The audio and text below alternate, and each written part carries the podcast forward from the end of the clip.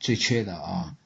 呃，就像我前面说，语言里边，我们的教育里边，目前来说最缺的是说嗯啊。学校里边讲的，孩子也很少有说的机会，对吧？嗯但这个在改观啊，这教育界的很多人，很多有识之士都已经认识到这个问题啊。呃，搞一些，比如说叫对分课堂，嗯，就是老师讲一半儿时间，学生讲一半儿时间嗯啊。像西方更激进，西西方叫翻堂，翻堂什么意思？翻堂就是就是最极端的情况就是整个一堂课都是学生说哦啊，所以他们已经认识到这个说的重要性啊，嗯我们开始逐渐认识到了啊，但是总的现状来说还是缺少说，嗯所以我在这里面提醒家长的就是要让孩子多说啊，自然的过渡到读写啊，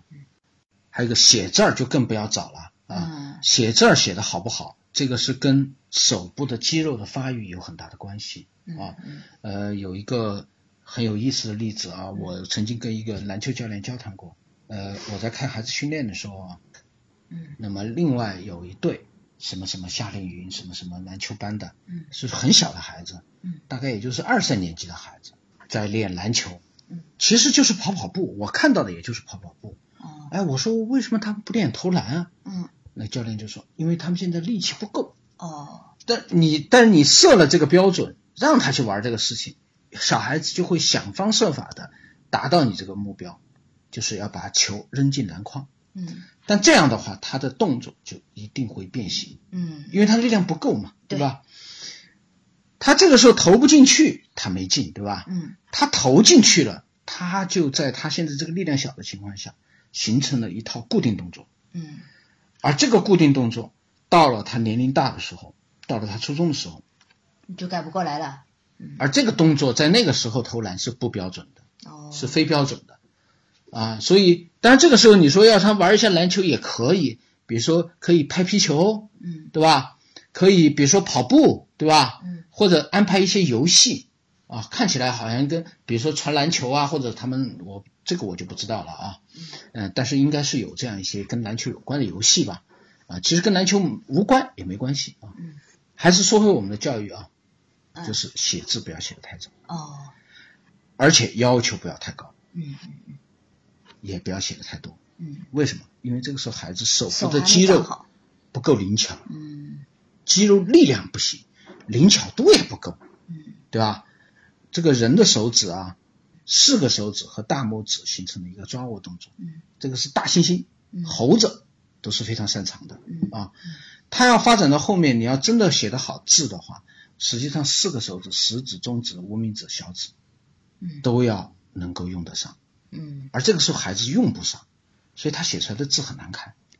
嗯你非要他写，而那且个他有的家长还嫌写不快啊，你怎么写那么慢呐？写的不好啊不什么好的，啊，哎小学里面的速度哎跟不上啊。呃，这个实际上都对孩子啊，实际上对他的心理是一种碾压，对，是一种摧 残啊，他会变得不爱写字嗯啊，不会写字，嗯，这个反而不利于他学习。对对啊对对，他觉得老我怎么老跟别人不一样，哎，就是所以说写啊要晚一点晚一点啊啊晚一点，按照我自写己的慢也是正常的。呃，按照一般的情况，你可以去，你你你可以自自己看看小时候的情况，呃，也可以去观察一下别的孩子啊。一般来说是三年级到四年级，三四年级以后，呃，有个体差异，有的早一点，有的晚一点，嗯但但普是差遍异到不大了就是对，都要到三四年级，嗯他的这个手部肌肉才比较完善的。当然，你可以做一些跟手部肌肉训练有关的游戏，比如说、呃我们原来说打乒乓球，对吧？嗯啊，还有一些呃穿针引线之类的呃家务活儿，对吧？嗯呃我小时候，我的爸爸就让我做一件什么事情锻炼手部呢？当然，他可能是无意的啊，嗯，但是起到了这个锻炼手的这个作用，就是剥毛豆，嗯每天剥一斤毛豆。那你不是天天吃毛豆了？哎，对，天天吃毛豆。那个时候毛豆去吃已经不错了那那个时候对，就只有毛豆吃啊，有毛豆也不错了。毛豆西红柿炒鸡蛋啊，这个就是大菜硬菜啊，很厉害的。 当然，我们也看得到社会上也有这种现象啊，像那个郭德纲啊，像这个呃这个小岳岳啊，这都是我很喜欢的这个相声演员啊，嗯他们说的能力非常强。嗯但是呃，在我听来呢，他们就往往说的不到位。嗯总是觉得差那么一点儿嗯啊。绕不到最后那个很核心的那个点上，就是他们读和写做的少了，尤其是读的少了。这是两个极端啊，一个是止于说，呃，像呃郭德纲啊，像这个小岳岳他们就是就就在说上面耍，对吧？嗯玩儿啊，读写没有继续下去。他们要是能够读写的话，可能会讲得更好，听他们相声的人会更多啊。东西就更多嘛，啊啊内容就更丰富。讲的问题能够讲得更深入啊。普遍的呢，还有一个极端呢，就是说读得过早，写得过早啊嗯。在开始，这些孩子表现会很好，嗯但是会逐渐的、逐渐的进入一种瓶颈、嗯瓶颈期。而且读还有一个问题，嗯你读的书是什么？你读的书的这个读了书以后，对他能理解到那个层次，嗯这个实际上是跟孩子的一个理性思维有关系的，所以我其实是不建议孩子读太多的东西，哦读太早的东西，读过于艰深的东西。呃，说到理性呢，我们这里就要谈到数学了啊，嗯实际上就说到数学了，数学就是培养孩子的一个理性思维的能力啊嗯。按照国外来说的话，一般要到小学快毕业的时候，也就是四年级、五年级，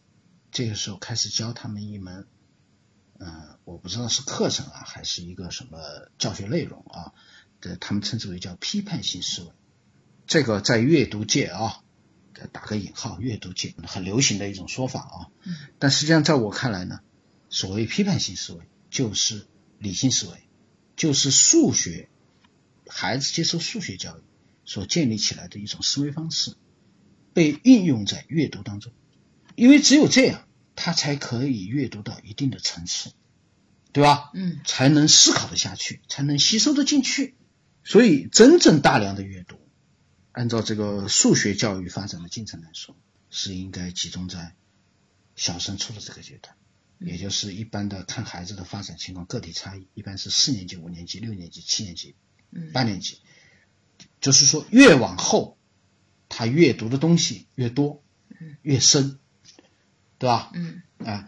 那么前面读的过多了以后，会有什么问题？嗯，说了就少了呀。啊，一个是说的少了，还有一个呢，就是他的时间大量的花在阅读上面，哎他就缺少户外运动，哦哎，，缺少户户外运动动。。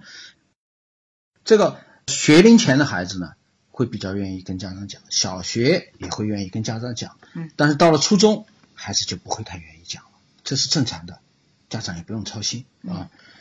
呃，他需要接触一些新鲜的东西。嗯这个时候呢，他有一些同学的活动啊，嗯比如说去公园玩啊，或者怎么样，或者学校组织的一些活动啊，嗯呃，都可以让他去参与啊。比如说我的孩子有一段时间啊、就是学英语是吧？嗯啊，其实英语没学什么，那我给他老师的要求就是，在这个课外的这个英语课上面，嗯，尽量让孩子多说英语嗯啊，因为他说英语的机会实在是太少了。嗯小孩子久而久之的也养成一个习惯，把这样一个课外的英语课当成一个 free talk，对吧？嗯，呃，当成一个用英语进行的社交活动。哎对，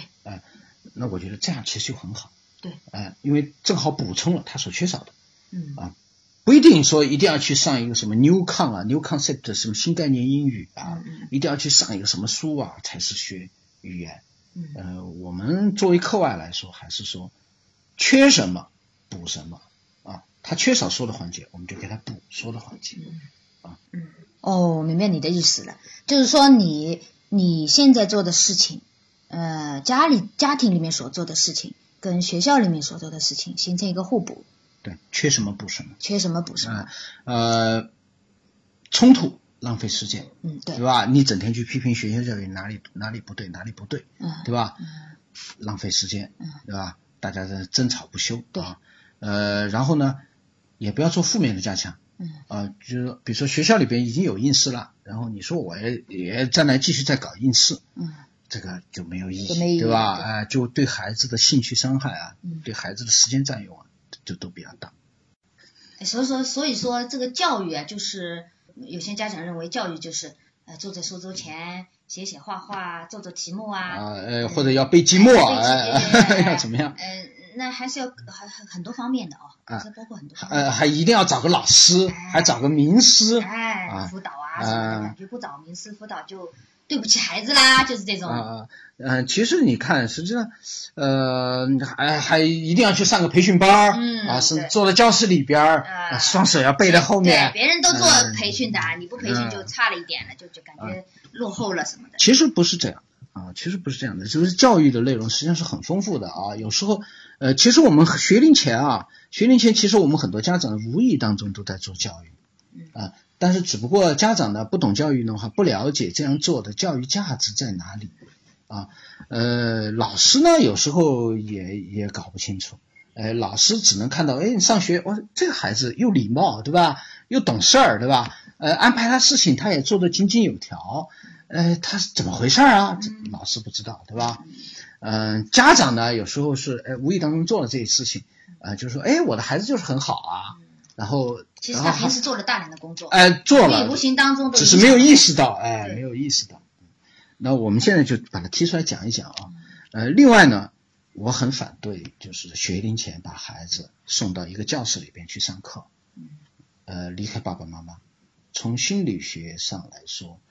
呃，孩子这个时候对家长的依赖性是很强的，啊，尽管跟家长有时候也吵吵闹闹、磕磕碰碰，但是你真要他离开爸爸妈妈，到一个他不熟悉的陌生的环境里边待着，他其实他的心理压力是很大的，对，而且非常紧张，嗯非常紧张。呃，所以这个时候你教什么东西，教他什么东西，呃，你老师教的再好也没有用。呃，他在呃这个脑神经科学里边也讲了这个事情。当一个孩子处于在恐惧、紧张的这样一种状态下的时候，他的视觉信号，他的这个呃听觉听觉信号是传达不到大脑里面的，是被忽略的。哦嗯就它还是会传进去，但是被忽略了。所以这种情况下，它是我们叫做呃视而不见，听而不闻。嗯不集中了，就是哎思想也不集中了。不光是学龄前的孩子，你包括就是小学、小学、初中、嗯小学、初中的孩子，高中的孩子，老师已经吓不到了啊。嗯呃，小学、初中，老师以一种很恐吓的语言、很威胁的语言，真的让孩子吓到了。这个时候，他实际上是一个木头人，他根本听不进去。所以，真正好的老师，真正要讲道理的，呃，或者让他要解决一个很难的数学问题，嗯反而是什么呢？不急不忙，轻言细语。嗯嗯呃，因为这个时候，让他处在一种愉快的，对吧？放松的环境里边，他的视觉、他的听觉才更加敏感，嗯嗯嗯哎，才听得进东西，这样才能达到我们想要的教学效果。呃，这次隔的时间很长，但是讲的内容也很多，对呀，呃，所以呃，请大家多多支持啊，多多鼓励啊。嗯有什么问题或者有什么疑惑呢？可以在评论里边发出来。呃，我看了前面几个音频，好像那个家长好像都是比较害羞啊，还是什么怕什么，就是评论里边给的内容很少啊。嗯，其实我们这是个交流的平台，哎，对对，吧？有大家有什么想法都可以来交流。哎，对哪对怕对，或者说希望下一个音频，希望我讲一点什么，都可以对在评论里边给出来。当然，最后别忘了打赏啊，多多支持我们啊，让我们把这个节目呢能够一直办下去。办得欢迎多介绍一些新的朋友，嗯、赞同我们这个教学理念的这个新朋友加入我们啊、的这个。没关系，没关系啊啊、不赞同也没有关系啊。 啊、不赞同也没有关系，呃，听还是可以的，打赏没问题啊。